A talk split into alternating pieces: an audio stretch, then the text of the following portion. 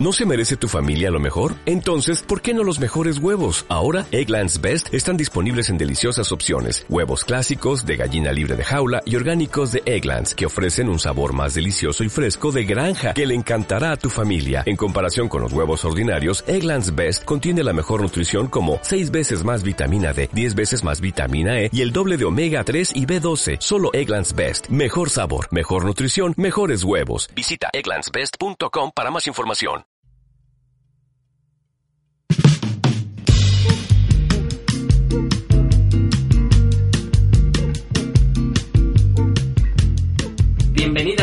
Bienvenidos a Para contarlo más lo cuento yo, un podcast donde nos reunimos entre amigos para tomar unas cervezas, esta vez también vino, y charlar de temas de cultura general que nos parecen interesantes y aprender entre todos. Como creemos que nos salió bien la primera edición, esta es la segunda, así que tampoco hay mucho donde equivocarse, nos hemos vuelto a reunir para intentarlo otra vez y ver qué tal sale esta vez. Os presento a la gente que me acompaña hoy aquí en la mesa, entre cervezas y vinos. Eh, Josep, que ya estuvo en la edición anterior. ¿Qué tal, Josep? Hola, ¿qué tal? Sergi. Yo quiero pedir disculpas porque tengo mocos y a lo mejor me escucháis ahí aspirar. Mm, Pues estás disculpado. Vale. Ana Hola, ¿qué tal? y César. Hola, buenas. Hoy Roberto no nos acompaña porque está malito y hoy traen temas Josep y Sergi como en la anterior edición y esta vez me he apuntado yo también. En cambio, Ana y César están aquí de oyentes y de participarán metiendo Tertulianos, a- tertulianos, tertulianos. con, ter- con tertulios. Participando como costumbre. También, también.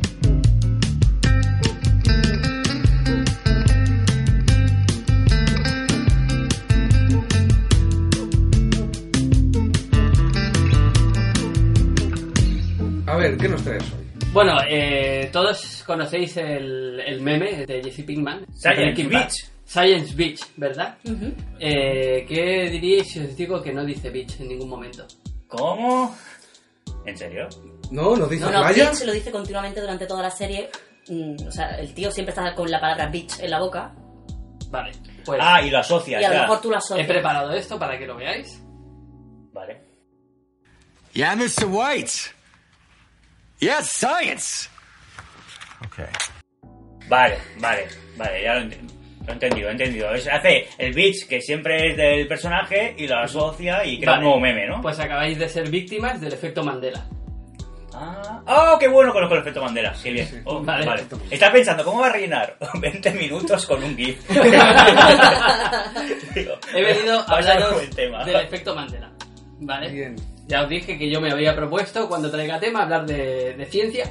Y ha sido una montaña rusa porque mientras me documentaba he estado a punto de descartarlo pensando que no había ciencia aquí. Pero sí la hay y es muy buena. El efecto Mandela, el término se acuñó en 2013, como su nombre indica, con Nelson Mandela, exactamente con su muerte, en 2013. ¿Qué ocurrió? Eh, Nelson Mandela muere, salen las noticias y una mujer, una experta en parapsicología, hay mucha pseudociencia en torno a toda la información que hay sobre esto, pero detrás de ella se puede encontrar la ciencia, de verdad, ¿de acuerdo? Sí, porque esto es un- la conspiranoia lo puede aprovechar muy a su Siempre, favor. claro, claro, exactamente. Y no voy a hablar de ningún concepto conspiranoico, me voy a limitar a la ciencia y a ejemplos Pues- nítidos. Qué pena. Eh, Fiona Brun, ¿vale? Eh, sale, sale por internet y dice que le parece extraño porque ella juraría que, que, que ella ya había vivido la muerte de Nelson Mandela, que, que le sonaba haberla visto por televisión. Y a raíz de esto, otras personas por internet le responden diciendo que, que les pasa lo mismo, que recuerdan la muerte de Nelson Mandela. Que se la están colando. Eh, bueno, no, no, no entramos ahí, pero ahí es donde empieza a quedar patente una situación que, que empezará a sonaros familiar, en la que de forma- el efecto Mandela significa un fenómeno en el cual eh, un grupo de personas, más o menos grande, dentro de un grupo social, comparte eh, un recuerdo y afirma eh, vívidamente haberlo sentido o recordarlo, a pesar de que es demostrablemente falso. Como la muerte de Franco.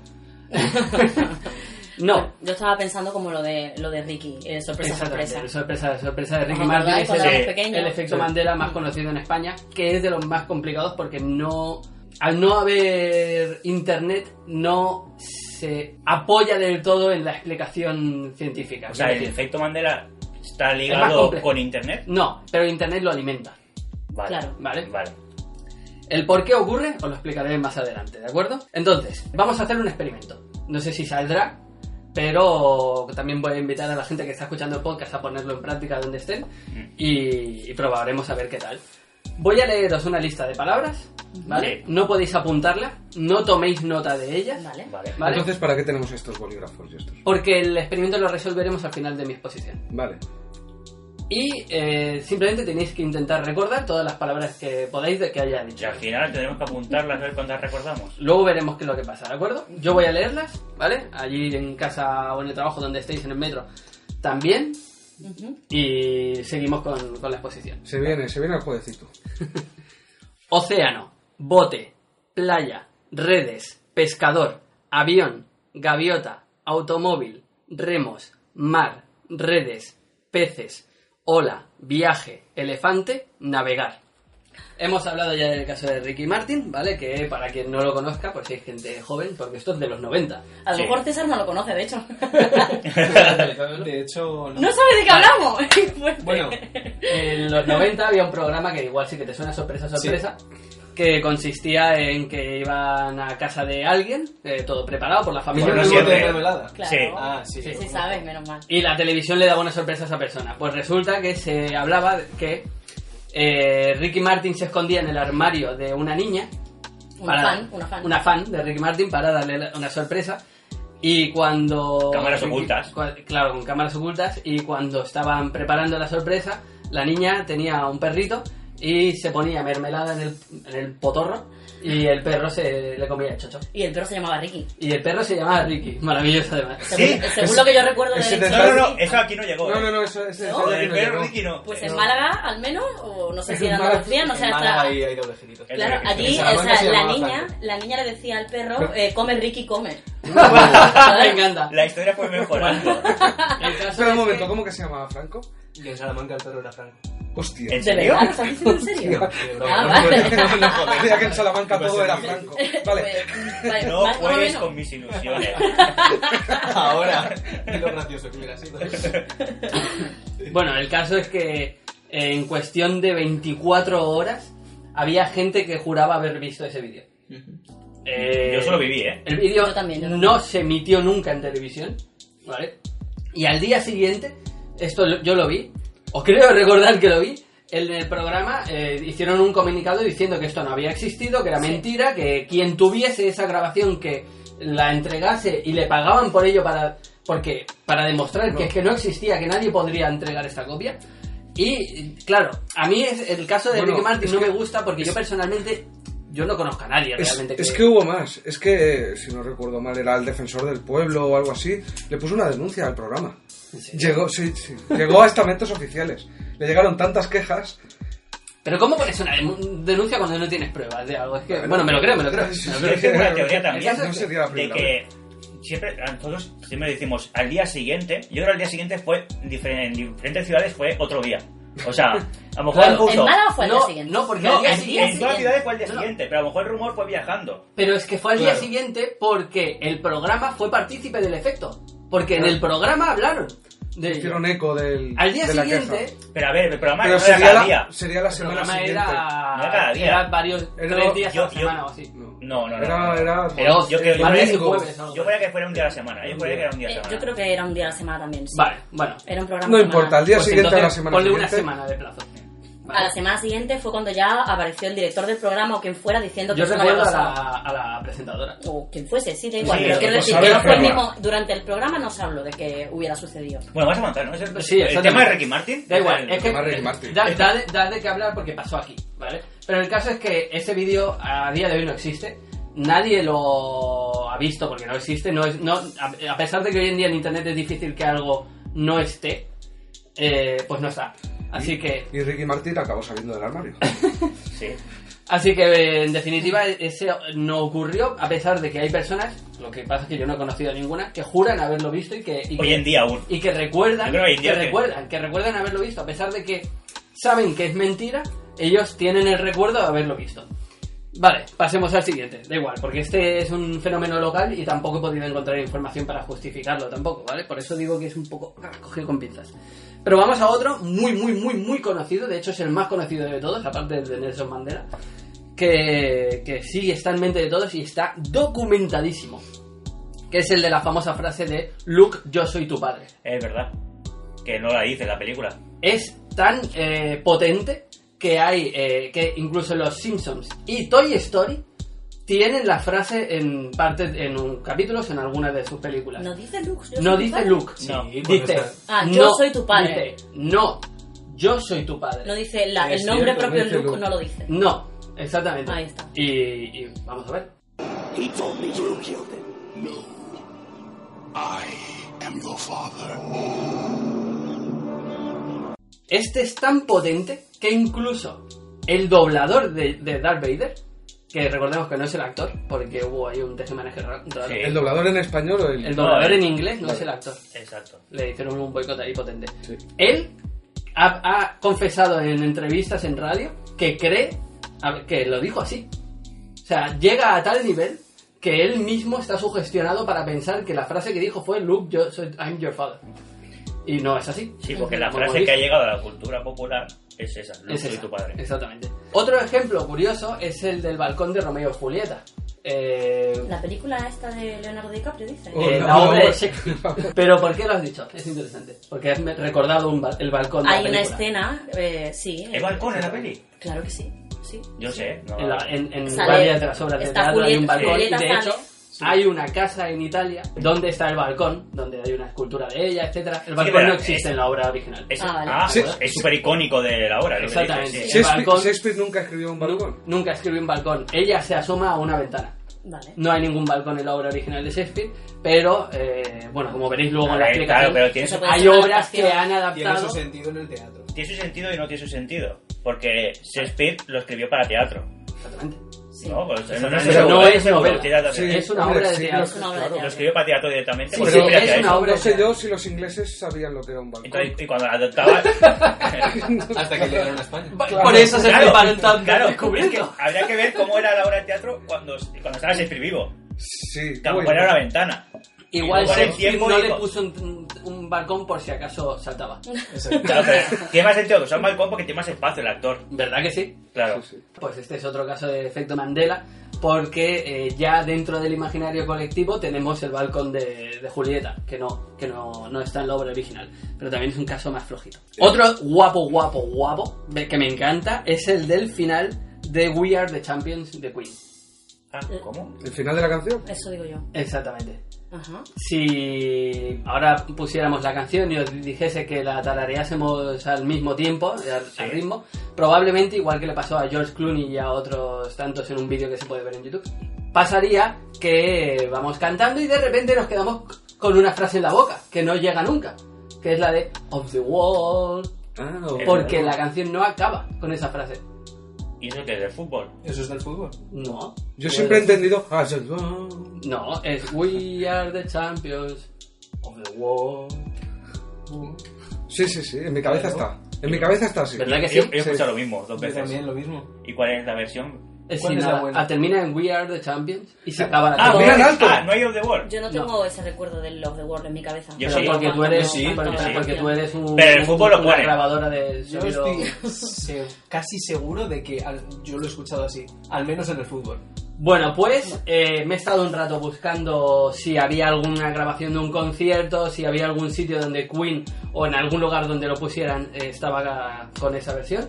Y no- obviamente no he sido el único que lo ha buscado, es que hay gente en internet buscándolo, no existe. No hay ninguna versión. Pero existe cantada por Queen. No, no, no existe ninguna versión oficial de Queen, no cantada por él. Ninguna versión, o sea, que haya una versión ¿Has visto partido que de ha hecho Champions? algún friki en YouTube. ¿No No, has bajado partido de la no, Champions? porque en un partido de la Champions también utilizan la versión oficial de Queen. No sé yo, ¿eh? Sí. a, lo mejor- a lo mejor tiene un efecto si Mandela. no- A lo mejor tiene un efecto Mandela. tú. Pagan eso, El doble efecto Mandela. El, doble- El girito Mandela. el girito Mandela. Y está pues el ejemplo que os comentaba de, de, bueno, de un programa de televisión estadounidense donde cuatro personas que van en un coche escuchándola, entre ellos Josh Clooney, me parece que es, eh, se quedan los cuatro bloqueados diciendo "Ah,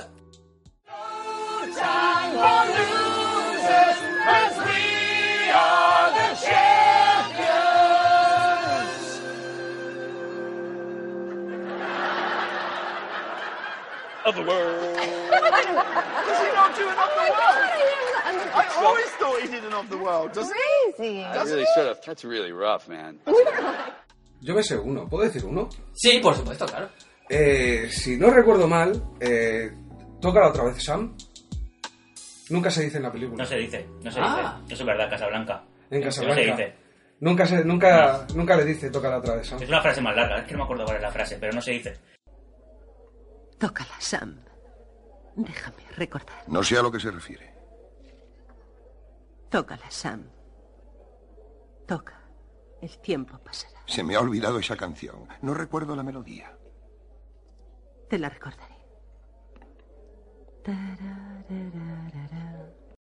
Porque yo me acuerdo, y además eso me pasó a mí cuando la vi por primera vez, que estaba viendo, sabía y todo, dónde iba a decirla, y me quedé diciendo, ¿pero qué ha pasado? Pues mira, mientras preparaba la- mi texto, eh, he visto varios casos de películas que eran igual. mm, O yo no los conocía y los he ido descartando. Por ejemplo, en Matilda hay un caso. Sé que hay un momento en el que la profesora le dice a Matilda, es que la, la vi hace mucho tiempo, pero yo no lo recuerdo. Eh, no vuelvas a este, prométeme que no volverás a esta casa. Y hay gente que promete que recuerda a Matilda cruzar los dedos en la espalda y que en la peli hace un plano de la mano Sí. y eso no ocurre. Y he visto el fragmento y efectivamente no ocurre.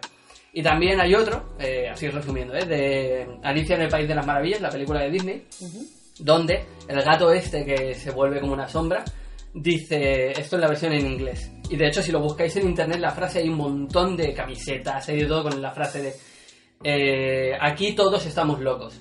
We are all eh, mad here. Y esa frase no la dice. Espejito, espejito mágico. ¿Quién es la más guapa? Blancanieves. Otra frase que no existe. Bueno, Toma ya. según. Es tan potente que la versión en live action que se hizo luego de la película se llama Mirror Mirror y la película original de, de Blancanieves de Disney no tiene la frase Mirror Mirror. La película de Blancanieves no, pero el cuento popular sí. Sí, No lo sabes, ¿has leído cuento popular? No. Es que es un cuento popular, no está Claro. escrito. Popular. Se- A lo mejor- Ah, bueno, es, Pero tú no recuerdas la película de la, con No, la bruja diciendo espejito, No. espejito Yo no mágico. estoy diciendo que lo recuerde, estoy diciendo que la Disney eh, se apropió de un cuento popular y hizo una película. Vale. es Y la frase pertenece al boca a boca. Y por eso a lo mejor en la peli de Disney Me no encanta sale. que salgan esas cosas porque hace todavía que me pregunte cómo puede haber conspiranoias tan absurdas como las que hay cuando casi casi estáis sacando ya la explicación, pero bueno. Eh, yo creo que es eso, la explicación de espejitos. No, no, no, es Claro, que, es que- es- es que me parece sea, me parece Sí, muy sí. bien. Pero lo que ocurre es que hay personas que recuerdan la película de Disney eh, con la escena de la bruja Claro, diciendo sí, que se, se autoconvencen de que sí que existe cuando No, y a mí si me lo me dicen ahora mismo, me dicen, no, ¿te acuerdas de la escena de Pedro Y diré, pues, pues sí, seguro, ¿Verdad que porque sí? no, no es algo que vaya en contra de tus recuerdos tampoco. Exactamente. No es es que como entredicho tu. Luke, yo soy tu padre. Es que Exacto. te dicen, no, eh, ¿cómo era la frase? Te lo preguntan y, que la vas a decir así. Yo esta cosa de Lux y tu padre de Casablanca no lo sé porque al, al ver la película tengo un mejor recuerdo. Es porque he tenido que leer un sitio que me decían, oye, esta frase está mal, no la dice, ¿sabes? O sea, porque he leído esto. No porque cuando la ves lo recuerdas A mí mejor. eso me pasó también, ahora que veía, veía los juegos, en- con el Monopoly. En plan, lo típico que estás hablando y dices, sí, el del monóculo. Y el del Monopoly nunca, lleva moni- nunca ha llevado monóculo. ¿No? Lo tenía apuntado. Era No uno me digas. ¡Ah, me lo tenía apuntado! a mí me lo dijeron eso. ¿No lleva monóculo? Sí, exacto. No. O Pues, sea, no. pues en Ace Ventura fomentan ese Mandela. Es que Porque ahí pues, viene, se lo ahí viene la ponen, cosa. se- o sea, se ve Es uno monóculo. no es que lo fomenten, es que es eh, consecuencia del efecto y al mismo tiempo es parte de, Claro. la, de la causa. Ujú. Eh, otros ejemplos, por ejemplo, son eh, un gran paso para el hombre, Conlleva un. Un No. gran paso para la Un humanidad. un gran paso para la humanidad. Un Un- pequeño paso para el hombre. conlleva Un- un gran un paso. pequeño-. Un Ah, pequeño paso para el hombre y un gran paso para la verdad, un, un pequeño paso para el hombre, un gran paso para Un gran poder conlleva una gran responsabilidad. Sí. Eso es, eso es Batman. No, eso es Spiderman. Eh, Eso es Spiderman, exacto. Vale, Ay, pues, que lo diga yo. pues no es así. Que odio los superhéroes. No es así la frase. Lo que Armstrong, ¿no? Creo que fue. Neil Armstrong, Neil a ver, Armstrong dijo una. fue un pequeño, me corrijo porque lo tengo mal, un pequeño paso para el hombre, un gran salto para, la humanidad. Bueno, También lo he escuchado. Tienes Esos toda son matices. Pero, Pero- ¿qué es lo que recordamos todos? Pero El paso, El sí. paso, porque es más bonito. Con pa- doble paso. Pero ahí Luego a salto. por qué. Ahí hubo una interferencia, ¿no? Eh, ¿Cuál? Cuando fue a decir paso, se oyó. Entonces no se entendió bien. Claro, porque como no llegamos a la luna Ahí, realmente. Kubrick tuvo un problema, Exactamente, ahí se. Hombre, si esto lo hace Kubrick, ya te digo que no pone paso salto, hace paso paso. Bien Porque a además él busca, él busca siempre la que, simetría. Claro, es que paso, es paso más salto es feo, es feo, mejor paso paso. Exactamente. Claro. Sí. Bien, sigamos. Eh, este nosotros seguramente, a mí al menos me parece irrelevante, pero se ve que es muy conocido, el del coche de Kennedy. Cuando asesinaron a Kennedy en el coche, ¿cuántas personas recordáis que iban en el coche? Eh, tres creo que mínimo. dos. ¿Tres? Tres ¿Dos? ¿Dos? Tres o Tres cuatro. delante, tres. No, no. No lo sé, sinceramente no. Tres o cuatro. Mi recuerdo es que iban solo el conductor y el dos y Tres. ¿verdad? Vale, pues la gran mayoría de gente que, que, que responde a esto, o que se ha encuestado esto, dicen cuatro personas. Habían seis. En Era un coche. coche de seis plazas. ¿Vale? Ocupadas, seis plazas. Y sí, sí, sí, sí, ocupadas las seis. Lo he visto yo hoy. Sí, sí. Eh, un momento, entonces puede ser que estaban apuntando a otro. Sí. Matar al que estaba al Imagina. lado. Era un crimen de celo. Voy a esperar a que esté con el presidente para volarle la cabeza. Que seguro que sale bien. Hay otro caso que me ha parecido también curioso, que es el del sexto Jackson 5, que es el hermano pequeño de, de Michael Jackson, que se llamaba Randy. No existe directamente. Sí, sí que existe. Sí Ah, que existe. No, no, no, no existe. ¿Cómo sí, que sí que existe, hay fotos de él. eh, pero hay gente que está totalmente convencida de que en algún momento de la trayectoria de los Jackson 5 pasó a formar parte de la banda. Y que sale en videoclips, que cantó, que está en algún disco, cuando no, simplemente él nunca formó parte de la banda. Siempre han sido Sale en cinco. alguna foto, porque siempre han sido cinco. Claro. Pero hay gente que está totalmente convencida de que durante alguna época Randy formó parte de los Jackson 5 y pasó Y que eran seis. los Jackson 6. Una pregunta respecto a eso. ¿Se sabe por qué? Es decir, a mí me causa, no sé, algún tipo de curiosidad el saber que tengo Lo cinco hermanos y aún no lo dejo fuera. Era muy pequeño, bien. era muy pequeño Ah, cuando vale, se vale. creó la banda. Era el más pequeño de todos. Piensa que Michael Jackson era el más pequeño. Sí, sí, claro. Michael también era muy pequeño y a nadie le importó. y le robaron la infancia ¿Qué pasa igual. Bueno, luego él se vengó, se vengó un poco. Vale, vamos a Es que resolver no, el no le pegaban suficiente al sexto. Vamos a resolver el experimento que hemos hecho antes, ¿vale? Así que eh, voy a hacer una pausa en el audio para dejar para que no se alargue esto demasiado.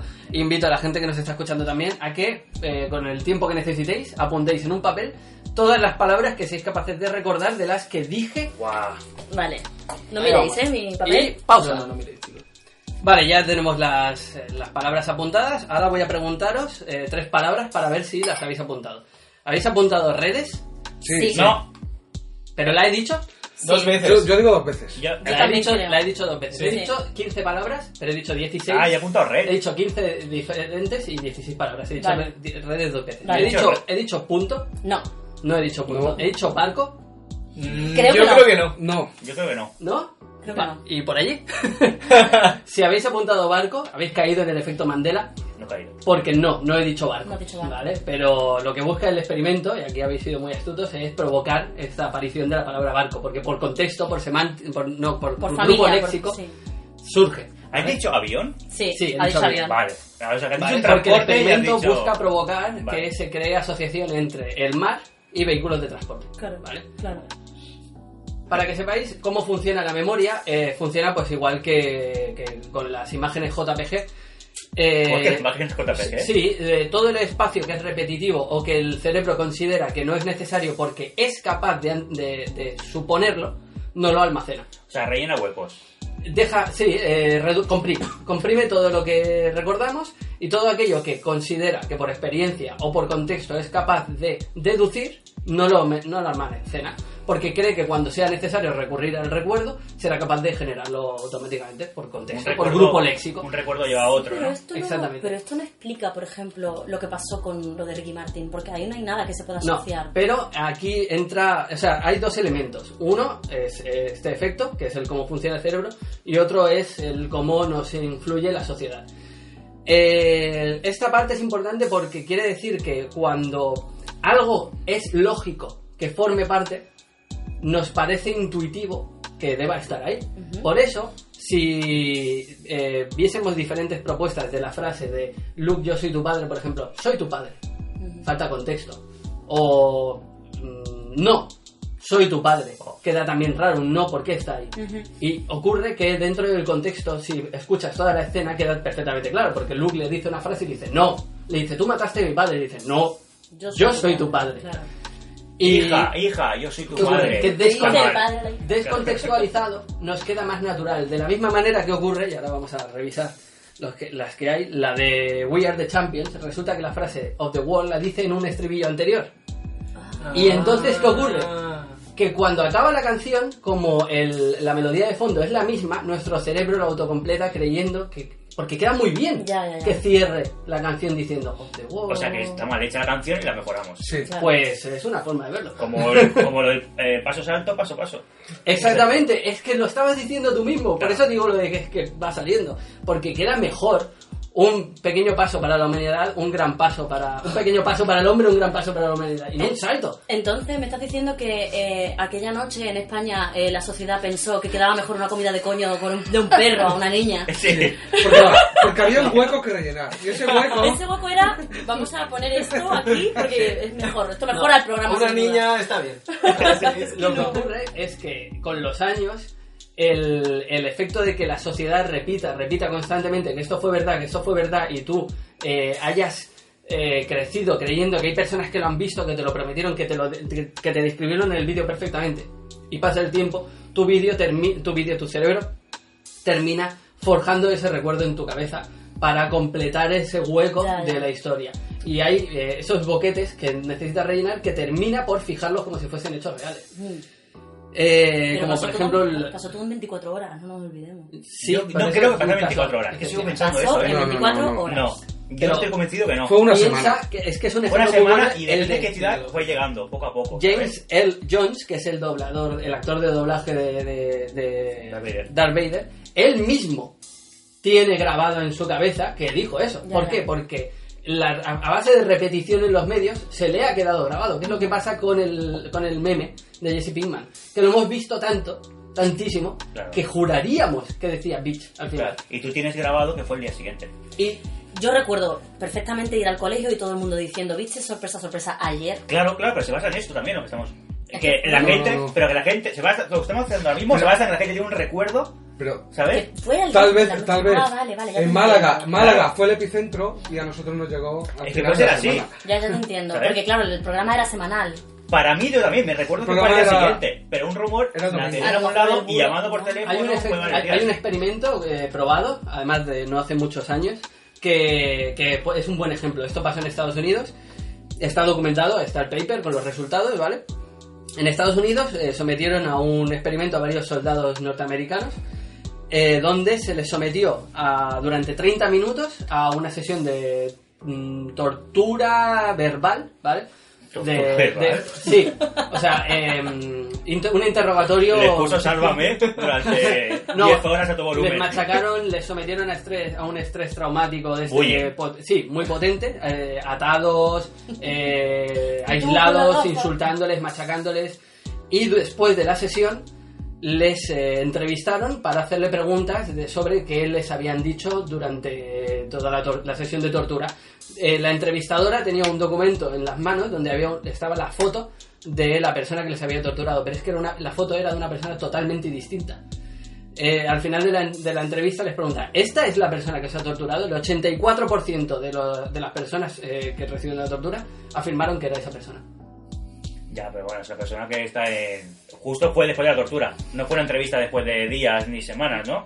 Ese dato Claro, no lo que tengo. pero un momento de estrés postraumático. el ejemplo es que cuando el cerebro eh, necesita rellenar datos y no está capacitado para eh, agarrarse a la realidad porque bien no tiene el medio al lado, no tienes la película para comprobarlo y, y, Te y- y bombardean con esa información y, y estás eh, susceptible a ella, tu cerebro acepta algo como, como real. En este caso, Claro. estaban en la entrevista y veían la foto, veían la foto, veían la foto y al final su cerebro dijo, ah, pues debe ser esa persona. Y porque saben también del contexto. Saben que es una cosa que ha hecho los soldados y están preguntando a los soldados, tú también pensarían, ¿por qué me va a engañar esta persona? Exactamente. En la prueba de, por ejemplo, lo de Luke también, que en Los Simpsons lo hemos visto. Eh, lo del balcón de Romeo y Julieta, como en o- miles de obras de teatro se ha adaptado metiendo el balcón, al final queda en el imaginario que el balcón es real. Y, por ejemplo, y, y una pregunta también que vendríamos a hacernos es, ¿por qué? Hay gente que recuerda la muerte de Jason Mandela, an- de- de, Nelson. Nelson Mandela antes del 2013. Pues tiene también una explicación. Resulta que Nelson Mandela eh, mu- eh, no, uy, Murió antes. entró en la cárcel en el 80, me parece, ¿vale? Y pasó a ser presidente de Sudáfrica en el 94. Vale. No, entró en la cárcel creo en el 60 y algo. Pero en el 80 fue cuando empezó ya el movimiento por la ideología política de Mandela, que era un político negro, por- para quien no lo sepa, que estaba totalmente en contra del apartheid eh, británico, de las colonias británicas. Y ocurrió que justo cuando empezaron a hacerse movimientos populares en la calle, manifestaciones, eh, eventos a favor de Nelson Mandela, justo después él enfermó y al mismo tiempo muchas de las personas de esas protestas murieron. Entonces las noticias se acompañaban con eh, el mensaje de Nelson Mandela, Nelson Mandela enferma y fotografías de gente que murió durante las...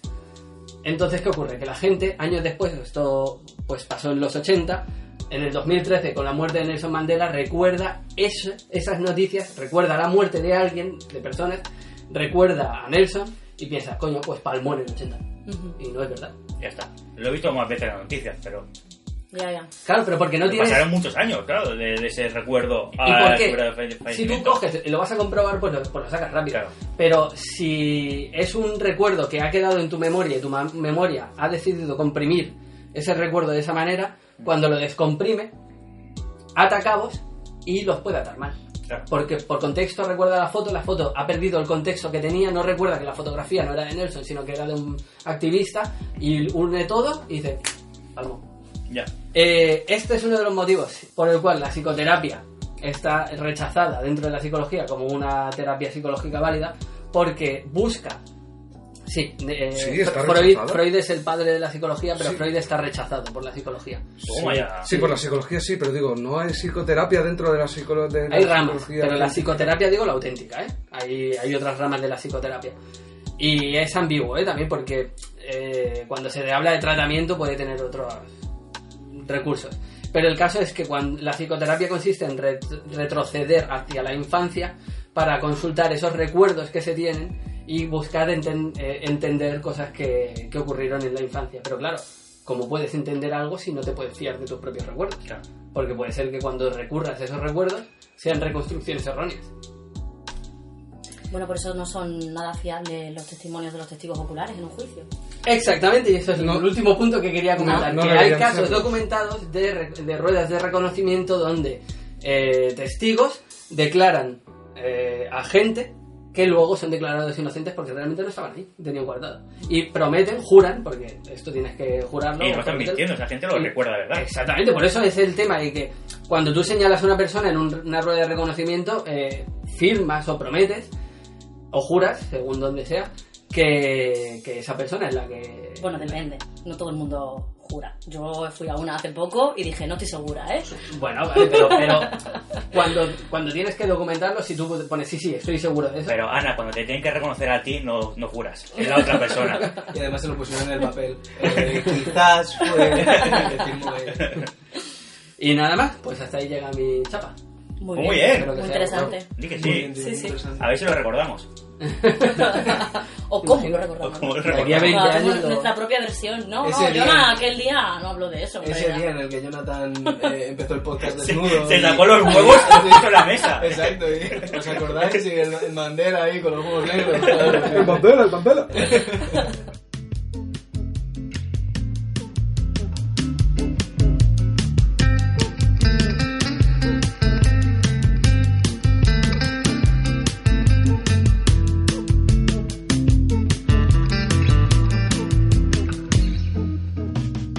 Después de esta breve pausa, espero que hayáis descansado. Nosotros estamos listos para continuar con el siguiente tema que va a exponer Josep. Adelante. Hola, buenas. Pues yo voy a hablar de Cerro Belmonte.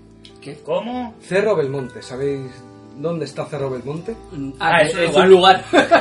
Pues hay que era un hombre. Digo, una persona, un conquistador. Un pueblo. Es un Vale, director. vale, pues Eso lo es cine. ahora se desvela desde dónde nos está haciendo este podcast. Cerro Belmonte era un barrio de Madrid. Ahora sería buenísimo que sea un barrio que todo el mundo cree conocer y nunca ha existido. Wow. Vale, pues Cerro Belmonte era un barrio de Madrid que pertenece al barrio de Valdezarza. Te estás inventando todo. Sí. Estamos igual de perdidos. Cerro Cerro Belmonte era un barrio de casas bajas, de clase humilde, de clase trabajadora. En 1990, en la España preolímpica, Dos años antes. Sí, dentro de el principio de las eh, recalificaciones urbanísticas, lo que sería el primer brote de lo que en el 2008 se llamó la burbuja inmobiliaria española. Hubo una recali- recalificación para eh, expropiarle las casas a todos los vecinos de Cerro Belmonte, Hostia. eh, porque era un sitio eh, muy bueno para construir, un sitio en Madrid, eh, mucho terreno, podían hacer edificios muy altos, podían hacer chalets Y como no hay campo, ¿no? Para Bueno. buscarte otro lugar, vete ya donde han hecho las cañerías. En cierto modo pasó en Barcelona también con el foro. Eh, pasó en todas partes, pasó adelante, pasó desde ese momento hacia adelante, pasó en muchos sitios. Esto fue la primera vez, ¿no? Así que se llevó a una gran escala. No sé Bueno, si fue la primera es vez, que- pero esto pasó en 1990. En 1990, eh, en esa recalificación, a los propietarios de, de las casas, de esa recalificación forzosa, les ofrecieron 5.018 pesetas por metro cuadrado. Por la expropiación. Por la, sí, por la expropiación. ¿Sabéis lo que son 5.018 pesetas? A ver, la vivienda era más barata en aquella época, pero Sí. eso era miseria una mierda, es una mierda. En euros, ¿sabéis cuántos son? 5.018 pesetas. Sí. 30,23 euros. ¿Y a cuánto puede estar eh, Metro cuadrado el ahora? metro cuadrado A ahora mismo en Madrid? A Puede miles. estar, puede estar a 2.000 como mínimo. Entonces los, los habitantes de, de Cerro Belmonte querían un mínimo de 200.000 pesetas por metro cuadrado, unos 1.200 euros, que sería algo mucho más lógico. Y entonces hubo muchas protestas y muchos tipos de manifestaciones. Vale. Por ejemplo, ¿qué tipo de protestas se os ocurre que podían haber hecho? Eh, Quemar containers. Pegarle fuego Claro. al barrio. Eso aquí se lleva mucho. Tira- eh, coger a Doquín. A Doquín Coger a Doquín. Es más muy bien a Doquín. Hubo manifestaciones, hubo manifestaciones eh, enfrente de la casa del alcalde. Lo que después se llamó El Scratch. scratch, scratch, el ya, scratch. ya lo habían Tirar, tirar basura a los edificios. Va muy bien. Pegatinas. Y Hubo- mucho daño las pegatinas, ¿sabes? Sí, exactamente. Y papel higiénico también. Papel higiénico. Huevos. Huevos. Hubo huelgas de hambre, hubo eh, todo tipo de manifestaciones. Y entonces, volviendo de una manifestación a la líder de, de ese movimiento, al que llamaremos la abogada, porque en una entrevista reciente dijo, o sea, pidió expresamente que no se, que no se mencionara su nombre, aunque si lo buscáis por internet lo podréis encontrar fácilmente. Pues entonces, dilo. Vale. Dilo. Vale, la abogada. Pues la, la, la- la abogada se le ocurrió, eh, porque en ese momento... Abogada soltera. me, me gusta porque va a contar un drama y estará contando un drama que vas a, vamos a flipar seguro porque lo voy a venir y él aquí estaré en mi casa soltera, abogada Mucho sexo. Es que yo no lo puedo evitar, me viene a la cabeza. Chincheta y chicos, Futurama. A la abogada se le ocurrió pedir asilo a Cuba. Pasaron por la embajada de Cuba y entregaron una petición de asilo de los aproximadamente 250 vecinos del barrio para pedir asilo a Cuba. En ese momento pero que el Cuba barrio fuera perteneciera a Cuba pedían pedían protección a Cuba. Protección a Cuba. Sí. ¿Qué tiene que ver Cuba con todo esto? Nada En ese- la embajada ahí Porque en ese momento España y Cuba tenían, estaban en conflictos y entonces eh, para aprovecharlo, para aprovecharlo dentro de su, de su lucha, dentro de, de la proyección. sin una carta más para Ah, porque negociar parece ¿no? que hay españoles que huyen a Cuba. Entonces, entregaron eh, la carta, eh, los funcionarios de la embajada fueron reticentes, pero al final la cogieron. Es un 17 de julio. Esa noche, a las 3 de la mañana, la abogada recibe una llamada en su casa, Fidel Castro desde la embajada, diciéndole que un taxi la iba a recoger. Oh. Wow. De repente parece una novela de Dan Brown, todo esto. Sí, sí, por favor. Eh, llegó a la embajada esa, esa madrugada, la metieron en un cuartito con dos funcionarios con música música caribeña. Fidel estaba muy interesada en ese caso, estaba muy interesado, perdón, en ese caso, que había escuchado sus protestas y que cuántos de esos vecinos estaban dispuestos a irse a vivir a Cuba. Toma que, ya. que les ofrecía vivienda, les ofrecía trabajo y que cuántos estaban dispuestos. La abogada les dijo, a ver, esto forma parte de la protesta, esto era para la proyección. No creo, yo preguntaré, pero no creo. Unos días más tarde no había, no había nadie dispuesto a irse a Cuba. Ellos lo que querían, entre otras cosas, era quedarse en el mismo barrio. Claro. Era que les ofrecieran una vivienda en el mismo barrio y además con un buen precio. Claro, porque además Cuba no le pagaba el dinero de la casa. Él les lleva a casa o No, el no, no, en Cuba, pero le es dice, va, te la compro yo, ¿sabes? En- Con el en- de dinero. verdad no tiene ningún sentido la propuesta porque ellos están luchando por quedarse en sus casas. Sí, pero tiene sentido dentro de Cuba, en, de ese conflicto diplomático, que haya gente española que se vaya a refugiarse. Claro, a ellos, a ellos les va súper bien Cuba. Yo lo veo Claro. súper lógico todo. Lógico, sí, sí. O sea, enti- entiendo que los españoles rechacen la propuesta, pero entiendo que a Cuba le va muy bien ofrecer Claro, claro, eso. pero yo estoy hablando de por qué ellos no les interesa aceptarla. Claro. Porque No, ellos quieren claro. quedarse ahí. Exacto. Claro. Al final, en lo que se convino, eh, Cuba les pagó a 25 vecinos de, de Cerro Belmonte, les pagó un viaje y una estancia en Cuba con todos los honores. Hicieron un sorteo entre los vecinos y 25 vecinos, desde una niña de 10 años hasta un abuelo de 80 que había servido en la División Azul. Viajaron a Cuba en la misma semana para coincidir con el cumpleaños de Fidel. En Cuba le tenían unos regalos preparados para ellos. eh, Puros sabanos, tenían, obviamente, puros para, puros para los hombres pero buenos. y una especie de estambre para las mujeres. Hicieron la clásica de, porque estaban en fila, entonces cuando le daban un regalo volvían a la fila y seguían recibiendo regalos hasta que les dijeron, eh, ¿cuántos sois? Porque tenemos apuntados 25 y ya hemos dado 60. Pero, tú que nada más llegar ya empezaron a. Los españoles ya empezaron. De aquí me llevo cuatro regalos. O sea, un minuto en Cuba y ya está mirando a hacer la trampa. Otra anécdota que me gusta mucho es cuando llegaron a donde se hospedaban, había una foto de Raúl Castro, de Raúl Castro joven, y el que había servido en la División Azul lo confundió con Hitler. ¿Pero por qué? Empezó a hacer la señal y a No se decir, parecen. y a decir, di que sí, eh, viva Hitler, viva Franco, estos sí que saben. Pero, pero. Mía, tío. Claro, iba a decir, yo no sé, no era Wikipedia, para que no existía. Claro, pero, los pero 90. joder, que acaba Cuba, fórmate un poco. La típica Cuando se anécdota, entere que son comunistas, lo va a flipar el tío. la típica anécdota del que desapareció de su habitación y apareció varias horas después eh, con, con dos jineteras, estaban en el hotel y se llamaban entre ellos en habitaciones de hoteles imitando el acento cubano. La abogada estaba con, con la niña en el hotel, entonces recibió una llamada y la niña cogió el teléfono pensando que era de, de otra habitación, a, a quien le cogió el teléfono lo mandó a la mierda literalmente y le colgó. Cuando bajaron de la habitación estaba todo lleno de periodistas diciendo, preguntando a la abogada qué les había dicho Fidel, que les acababa de llamar. ¡Ah! le había colgado Fidel Castro. Y lo había mandado a la mierda. La hostia, deje de molestarme, señor. ¡Bum! Encima que le pago un viaje, Fidel. Encima que le pago el viaje. Yo me esperaba, cuando has dicho lo de los 60 regalos, yo me esperaba que hubiesen hecho la trampa de decir, sí, vamos 25. Y estaba el pueblo entero. Todo el barrio. Hombre, eso ahí vería, a lo mejor se- 25, 25 A ver, familias. Habría sido más difícil. sí, exacto. Aún así, eh, Fidel le recibió con todos los honores. Fidel, en un- su discurso de esos días, habló sobre ese pueblo durante más de 40 minutos. Se fueron de allí, ninguno se quiso quedar. Les volvió a ofrecer quedarse a quien quisiera, les ofrecía trabajo, pero así se volvieron. Entonces, después de esa manifestación, por así decirlo, empezaron a salir en los periódicos, empezaron a salir en los periódicos internacionales. Salieron en el Der Der Spiegel, salieron en el programa inglés, salieron en, en el New York Times, tuvieron todo el tipo de cobertura internacional. Entonces solo les quedaba un paso más, un paso más allá de forma de protesta, que es, Matar a Fidel Castro. ¿no? Que Fidel Castro se vaya a vivir al pueblo. ¡Ah! Esa- Esa sería increíble. A lo mejor pasó y se quedó el doble. Conquistar Cuba, no sé, dispara. Eh, Proclamar la independencia. Del, ¿Cómo del allá? barrio. Del barrio, sí. Claro, buena estrategia, sí. ¡Ah! eh, ¡Ah! ¡Oh! ¿What? O sea, el barrio pasaba a ser cubano. No, No, no, no, no, no, independiente. Independiente. Un barrio que... Lo que quiere hacer Cataluña aquí. Exactamente. pues pero A los catalanes les gusta idea. No, no, no. Exacto. Hicieron una votación en casa de la DESI con urnas de cartón de lo... eh, Casa de la Desi, ¿qué es casa de, de la casa de la DESI. La Desi, la Desi era una del pueblo. Sí, ¿no? de- Ah, de- vale. la de- DESI. sí. en casa de la DESI, eh, de 212 hubieron 210 votos a favor y dos en contra de independizarse. Así que proclamaron su independencia. Con dos cojones. Luego Crear- decían que eran referentes en el mundo sobre la independencia de Cataluña, pero Vamos bueno. a ver cómo acabó esto. crearon su propia moneda, el belmonteño, que vali- eh, vali- equivalía a 5.018 pesetas, lo que les estaban ofreciendo por metro cuadrado. Esto Ah. es maravilloso. O sea, directamente la moneda también eh, es equivalente a un metro cuadrado. Sí, Sí. claro, eh, que a, es a- a- a lo que, a la mierda que nos han ofrecido. Claro. Me pones un metro cuadrado de, de barra de pan. Exacto. ¿Sabes? Por ejemplo. ¿Cuánto vale este coche? Pues 20 metros cuadrados, ¿sabes? Eh, hicieron su propia bandera, que era una franja roja, una blanca y una roja, con un triángulo al lado como la de Cuba o la, o la de Oh, catalana, con una estrella.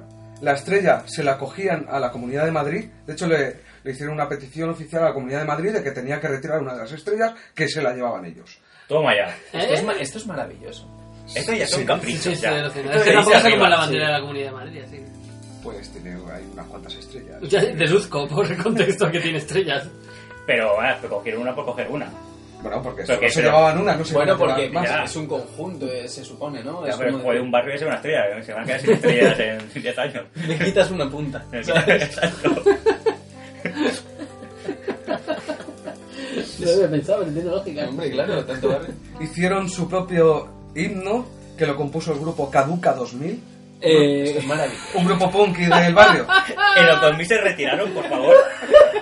Porque ese grupo se tenía que retirar en el 2000. ¿Sabes? Caduca 2000. Ese era el efecto 2000, ¿no? Ese era el efecto 2000. La lista de nombres mierdas de grupos de música, por favor. y fundaron el reino de Cerro Belmonte, que se componía además del Principado de Villa Almil y del Condado de Peña Chica. O sea, o sea, había un rey, había un príncipe y había un conde. Era un, era un reinado sin rey. Era un reinado sin rey. Era un Y un reinado sin rey. sin príncipe y Cuya, un condado sin conde. cuya constitución, su primer ah, artículo, abogaba por la felicidad, en mayúsculas. Toma ya. ¿Cuánto tiempo duró esto? Eh, 15 minutos. vallaron... Y más fue- que la fue independencia de Cataluña. Cataluña. Cataluña. Cataluña fue independiente 8 minutos. Nada, nada. Quiero escucharlos. Dejad de interrumpir a interesado, Josep. sí. eh, eh, vallaron el barrio. En la respuesta oficial fue enviada a la policía municipal. La policía municipal simpatizó mucho con, con las protestas de, del ¿No les pegaron? No. Pues vaya mierda. Porque eran madrileños. Vaya indignación. Eh, no, estuvieron con ellos comiendo chocolate con churros.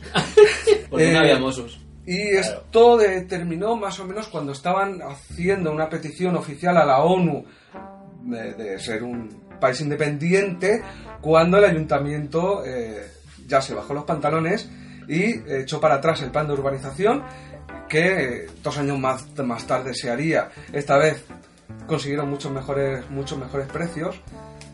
Y, en ese- y cuando ya el ayuntamiento se bajó los pantalones, entonces ya eh, Bueno, terminó la independencia de el reino de Cerro Belmonte.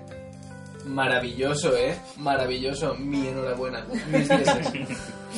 me suena ahora que se dice que, que es en Italia o en Francia hay un barrio que está independizado. Ah, hay, este es un buen tema para traer eh, países raros, países Sí. pequeños. tal. Creo que es en Italia, o no me acuerdo si en Italia o en Francia, es uno de los dos. Hay un barrio que está independizado. En Inglaterra hay un piso. Oficialmente. Oficialmente, sí, Bueno, sí. oficialmente. Pero Bueno, oficialmente, ya, claro. A ver, Luego a lo mejor llegas ahí y no te piden el pasaporte. aquí está la siguiente- ambigüedad de está reconocido por quién y tal. En el siguiente capítulo eh, traemos barrios extraños e independientes. Spoiler, spoiler.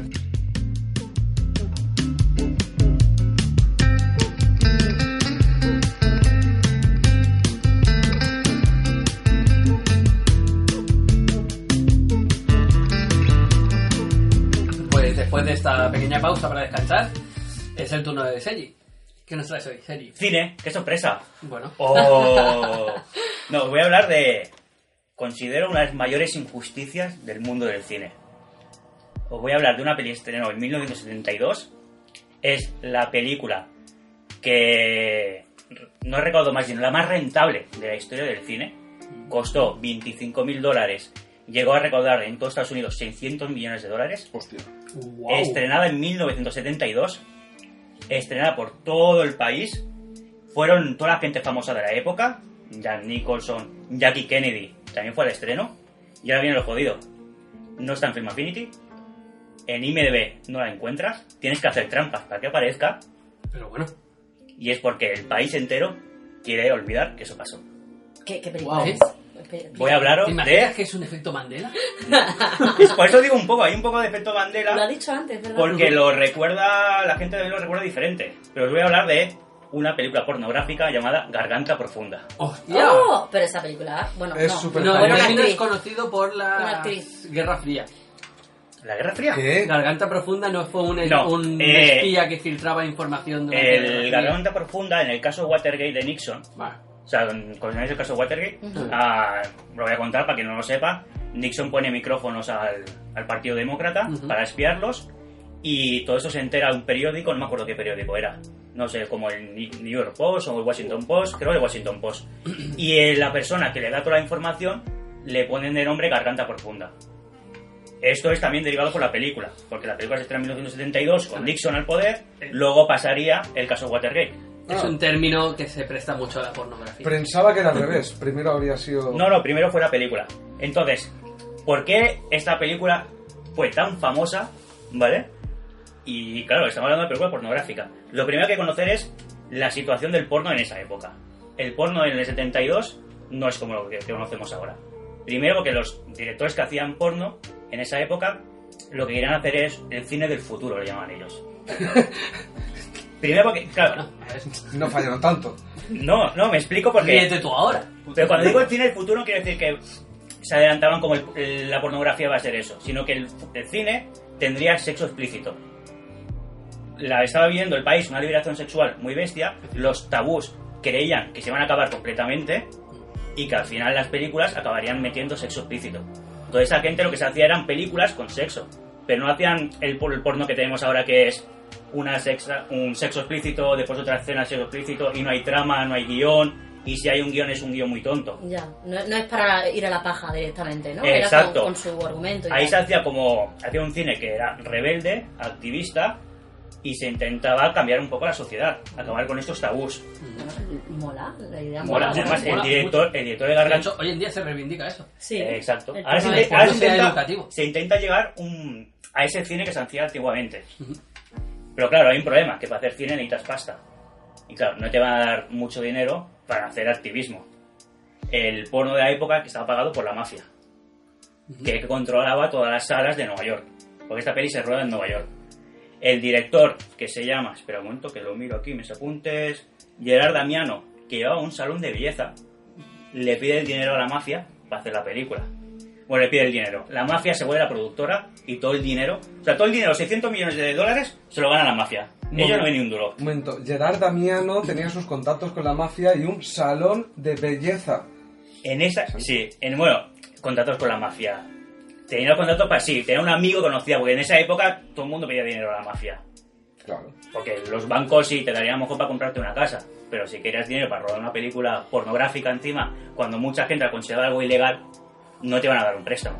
Sí, pero la inversión que hizo la mafia, porque antes has dicho que costó 25 mil dólares. La inversión no fue tan grande con respecto a los Nada, pero es- ingresos. ya, pero es que tampoco se esperaban ganar tanto dinero. Claro. O sea, era un negocio rentable.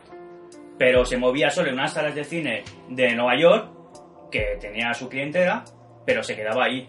Pero ¿cómo siendo financiada por algo completamente ilícito fue, por ejemplo, la, la mujer está al estreno? La... Ahora viene, ahora viene, Ya. ahora viene cuando lo peta. Porque claro, esto es, es el principio. Sí. ¿Vale? ¿Sabéis de qué va la película? ¿Cuál es la trama? No. La trama va de la prota, que es Linda Lovelace, es una mujer que no tiene. no consigue llegar al orgasmo. ¿Vale? Eh, que yo esto es un punto de partida diferente al mundo de pornografía actual porque se basa el personaje es una mujer que no encuentra una satisfa- satisfacción sexual. Que mucha gente que vio la película se pensó, ah, que yo tengo que tener una satisfacción sexual. Las mujeres ya flipaban con eso. Entonces, en la película va a visitar a un doctor y le dice, no, lo que pasa a usted señora es que no tiene clítoris. Wow. Eso ya fue un cambio brutal para la sociedad, porque mucha gente dijo, ¿clítoris qué es eso? Fuerte. ¿Sabes?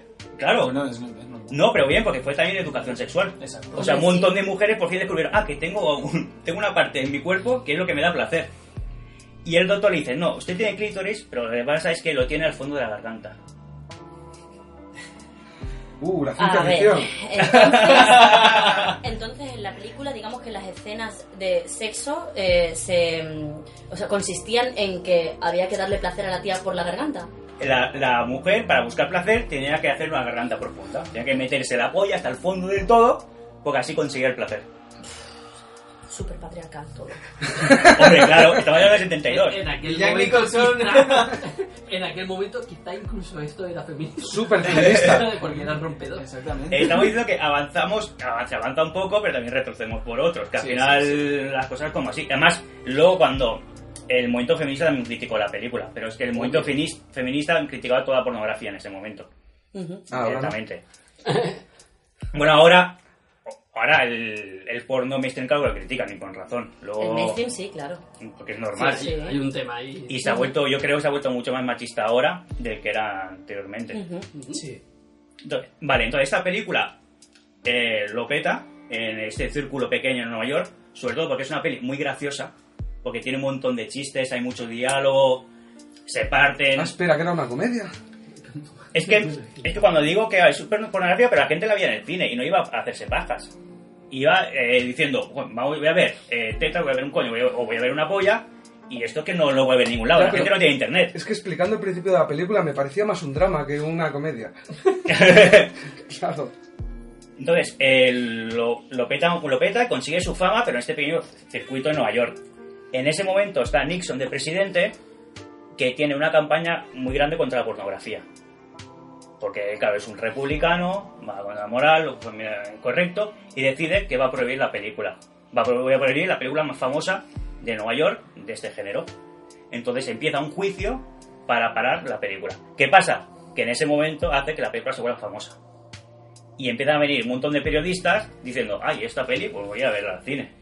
Se empiezan a escribir artículos sobre la película, eh, se habla en las noticias de la película, que hace que al día siguiente hay colas para ver la película. Eso es el efecto Streisand. Exactamente, lo estaba pensando.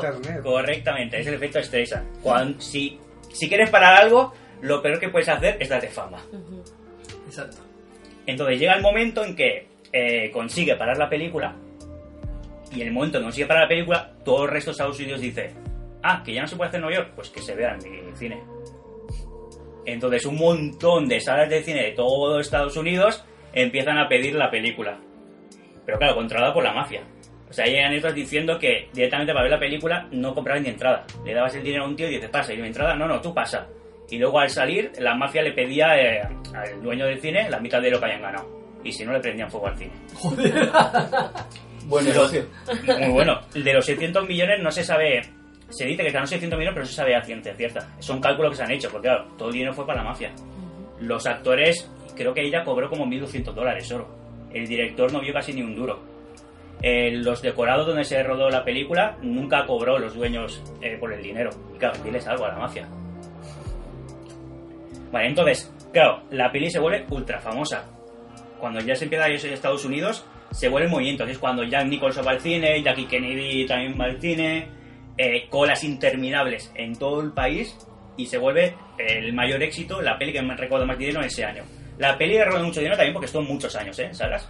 Y de forma ilegal estuvo muchísimos más. Y ahí cuando Nixon dice, tengo que parar esto, lo tengo que parar de golpe. Y lo mete al FBI a parar todas, eh, todas las proyecciones de la película. Y no sé por qué esto exactamente, porque lo está buscando él, pero hace un juicio y decide condenar al actor de la película. Al director y a la actriz dicen que tienen inmu- inmunidad, no sé por qué. Lo, sí, lo está buscando y no sé por qué la, el director y la actriz tienen inmunidad. Y al actor le condena 5 años de cárcel. Estamos hablando del primer actor que ha sido condenado por interpretar un papel. Justo, no llegó a pisar la cárcel porque aunque estuvo condenado, luego Bueno, llegó... aquí te condenan por cantar, o sea que... Sí, sí, sí, aquí... Es cierto. Sí, y ahora, y tampoco no me sorprendería mucho de qué pasaría hoy, hoy en día tampoco. No aquí, en Estados Unidos también, y más con el Trump. Cuando llegó Jimmy Carter, que fue el siguiente, bueno, después de Ford, que cuando a Nixon le echan de la, de la Casa Blanca, entra Ford por, automáticamente. Luego a las siguientes elecciones, Jimmy Carter gobierna Estados Unidos y ahí sí que se para eh, la condena y no llega a entrar en la cárcel. Mm, Pero el susto no se lo quita a nadie. joder. Y. ¿Qué más tenía? Espera, espera un momento, ¿eh? Esto paráis. Sí. Sí, porque creo que, que- No sé si acabo ya o me queda poco, ¿eh? Uy, uy, esto es muy. Es que- Vale, lo que he pensado yo. Ahora sabiendo esta historia, hay que acabar con la injusticia. Así ¿Cómo? que voy a escribir un correo a Film Affinity para que añadan la película. Hostia. Me parece precioso. ¿Vale? Exponiendo que culturalmente, pues tiene su importancia, ¿vale? Y que no es una película pornográfica cualquiera, que eso no quiere decir que incluyan el porno. Bueno, tiene una importancia histórica. tiene una importancia histórica. La verdad que es la, la peli más rentable de la historia del cine. Se proyectó en cines que no eran pornográficos, en cines comerciales. Que eso ya dice mucho. No se proyectó solo en sala X. O cines sea- normales proyectaron la película. Eso... Vas a defender todos los argumentos para venderla como una película no pornográfica, intentando que se eluda que, que pueda existir la etiqueta de pornografía Pero en la- el género. pero Quiero, la quiero eh, darle importancia que el hecho de que sea pornográfica no quiere decir que se acabe ahí el argumento de la película. Pero eh, tengo una duda. En, en IMDB En IMDb hay cosas, hay películas pornográficas. sí, pero lo que pasa que Es pura pornografía sin más. no, no, sí, sí, si tú No lo pones sabía, si, que no. si tú pones en Google Garganta Profunda IMDb te sale la ficha de Garganta Profunda Ah. de la película. Pero si tú entras a IMDb y buscas en buscador Garganta Profunda no te sale. Pero Porque lo tendrás las que fichas, las fichas de, claro, las fichas de películas pornográficas las tiene IMDb, pero en el Sí. buscador no te salen, porque están como filtrados, Ah, Vale. ¿sabes? Por eso O digo sea, que en IMDb hay porno, pero no sale por el buscador. No, sí que. no sale, sí, no porque hice la prueba yo. Di- Digo esta película, pero ¿Qué, me eh, refiero Sergi, a. ¿qué, qué buscaste? Puse ¿Cómo llegaste a esta película, no? ¿Tarzán y sus chitas? Yo puse, en inglés se llama Deep Throat, lo puse directamente, entré en IMDB, buscando en el buscador no sale. Si tú pones en el Google IMDB, te sale la ficha de la película. Lo que pasa es que salen categorías X, además te ponen otras películas que te pueden gustar, ¿sabes? Y es como películas actuales. Tres colegialas... Eh, Con tu nombre, además, ¿no? Otras Claro. películas que te pueden gustar. Sergi. Sergi. Claro, a eso me refería. IMDB tiene eh, su catálogo, o sea, tiene películas pornográficas, tiene actores pornográficos. Pero están aparte. Pero, por ejemplo, en Film Affinity, volviendo a Film Affinity, no aparece la peli. eh, aparece, por ejemplo, la de Nymphomaniac de Lars Sí, von claro. Trier. Sí, sí. Pues eso es porno también. Exacto, o sea, salen Es pelis... porno. O sea, Explícito. salen pelis que tienen sexo explícito. Y hay argumento, lo digo porque es algo que se puede asemejar en cuanto a género. Es una película con argumento y con escenas explícitas de Sí, sexo. que es otra cosa para tener que firmar y decirle, oye, que sepas que tienes la película. Hay un doble criterio ahí que que no... juraría que en Infomanía también se considera película Exacto, X, ¿no? claro. Directamente el grado de... Aquí el punto sería, eh, hay sex- o sea, diferenciar entre película con sexo explícito de película cuyo objetivo es pornografía. Pero es eso, sexo. eso es complicado. Ya, Porque eso claro. va a ser subjetivo. Exacto. Sí. Por eso hay que hacer caso a caso y dándole una valoración, No, pero ¿sabes? entonces, ¿quién Yo entiendo muy bien que no esté la película, pero No. dándole un repaso, pues decir, joder, tiene una importancia histórica. No, yo lo, veo, yo lo veo al revés, que de eh, decidir esta sí y esta no, yo lo incluiría todo. Todo, todo, todo, todo lo que se ha rodado, todo lo que tiene... todo, no, todo. Apar- Aparte de que... No, no, no todo como que es- tiene calidad, pero me refiero en IMDB, en unos datos vastísimos. Es que tiene, tiene como una parte X. Lo que pasa que... Claro, yo entiendo que me no te suba todo el porno primero porque Claro. no tiene sentido, ¿sabes? La gente no va a consultar, a la gente lo que le gus- le gustará consultarlo. El que va a hacerse una paja le da igual la nota que tenga en Film Affinity. O sea, Exacto. que El porno no es cine. Eh, eh, pero puede, ser, puede haber porno en el cine. ¿Cómo que el porno no es cine? Eh, o sea... ¿Por qué no, ¿por qué no va a ser cine el porno? Porque se busca el organismo directamente. No, Claro, no, no, no, eso es algo sí es cine. subjetivo. Sí es cine, es cine pornográfico, cine de un Claro, bueno, aquí tendríamos que debatir lo que es el Claro. cine, ¿sabes? Que este debate es interminable. Exactamente. Exacto. Y semántica. Es semántica, Entonces- es semántica y yo no participo. Pues espérate, espérate que, que debatamos que es arte y que no. No, Entonces, no, no, no. entonces volviendo, volviendo al punto, que a mí es un punto que me encanta, Sí, ¿quieres mandar un mail? Sí. ¿Vale? Para reivindicar que esto Y se, debería... añada, y se añada la película en Film Affinity, en el principal, en el bloque gordo. A mí me parece perfecto, de hecho ponme en copia, por favor. Eh, A la y cuenta con- del culo. Y con esto te, te debo decir que personalmente eh, yo estoy muy a favor de mandar mails o reivindicar cosas en formularios. eh, En sí, ¿Sí? sí, acerca de eh, cosas con las que no estás de acuerdo. Claro. Y esto deberías hacerlo. Pongo un ejemplo, ¿vale? Muy claro, es, es un ejemplo un poco cómico, pero que a mí me gustó mucho. Yo tengo un amigo, ¿vale? Que le encantan los helados, que es Manu. Ujú. Vale. Y un día eh, él iba por la calle y se encontró que de repente dejaron de fabricar el Magnum doble chocolate. Y fue un drama. Entonces fue tal drama que llegó, no, esto es imposible, no, lo puedo creer, ¿vale? Y eh, cogió la, la página de Frigo y les, les mandó un mensaje. Creo que fue por Facebook, no sé por qué fue. Y les mandó un mensaje, pero un mensaje consistente, ¿vale? De, Sí, no bien, puedo- bien estructurado. lo que voy a hacer yo, voy a hacer estructurado, No con puedo- su punto ya Exacto. aparte. No puedo creerme lo que ha pasado. Vais a tener un montón de pérdidas. Raca, raca, raca, raca. Y eh, a los días o tal le contestaron diciendo: No, no, no, ha sido un error, esto está hecho, eh, nosotros para los consumidores, cosas así. Fue un error al final. Y es decir, salir. le con- sí, le contestaron y él feliz. Como, cálmate, cálmese, señor. Calme, cálmese, señor. Cálmese. Sabemos que usted consume muchísimos helados. Entonces, bueno, pues. Vale, tengo dudas. ¿Cómo acabaríais el correo electrónico? ¿Cómo acabaríais? En la última frase yo tengo varias opciones. Una es decir, no soy un pajero, me gusta el cine, soy... me gusta el cine, soy ordenado. ¿Vale? Es lo que pasa. Ajá, esa opción A, ¿no? Esa. Opción B. Vale. Tenga usted una tarde profunda, niño. ¿Qué más? No, son las dos opciones Ah, que sí, tengo. hay B. Vale, pensaba que había una, una C. Eh, me gusta más la A. A mí, yo te propongo otra. Sí, por Eh, favor. Que es un girito, ¿vale? Eh, pon una falta de ortografía, ¿vale? En vez de saludos le pones salidos, ¿vale? y, y ya está, y, de- y deja que fluya. A ver qué pasa. Pero a mitad del texto, ¿no? No, no, no, al final, salidos. Saludos. Ah, salidos. Salidos, Un, coma. un eh, salido. Sí, un, un salido, coma, Sergi. Y que se pregunte, ¿pero es una falta o es Sí, de una verdad? ¿Quería, quería decir saludo? ¿Quería decir salido? Eh, Con, con esto ponemos la película. ¿Puedo fiarme de Ambas él? son compatibles, o sea, puedes poner las Sí. dos cosas. Claro. Exacto. Bueno, pues genial, manda el email y si hay respuesta, a lo mejor para el siguiente podcast lo puedes Claro, compartir. si estáis escuchando esto en el 2034, por favor mirad Film Affinity, porque a lo mejor ya está la película. es maravilloso, ¿Vale? ¿eh? Y si no, en el siguiente podcast, si me responden, pues leeré el correo electrónico que me respondan. Perfecto, sí, sí, sí. Y aquí se acaba. Muy bien, pues muchas gracias. Maravilloso. Y muchas gracias, Josep. Y, y- Gracias. Y, y gracias a mí mismo también. Y gracias a, Gracias, a- a Ana y a César por estar aquí y ayudar a darle más vidilla al asunto. Y gracias a toda la gente que, que está ahí escuchándonos. Espero que sean dos o tres como mínimo. Ya nos conformamos con poco. Bueno, yo sé que se ha ido expandiendo un poco por nuestro... pues, tu trabajo, tu ex trabajo y nuestro trabajo, ¿no? Así que... Así que, bueno, nada más. No sé si queréis... ¡Oh, me ha faltado algo! ¡Me ha faltado algo! ¡Me ha faltado algo divertido! Me ha faltado algo. El, el gato de la protagonista de Garganta Profunda se llama Adolf Hitler. ¡Oh! Creo que Y ya está. Y con esto nos despedimos. Muy bien. Maravilloso.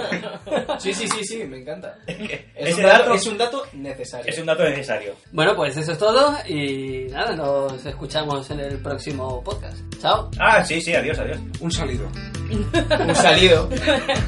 Chao.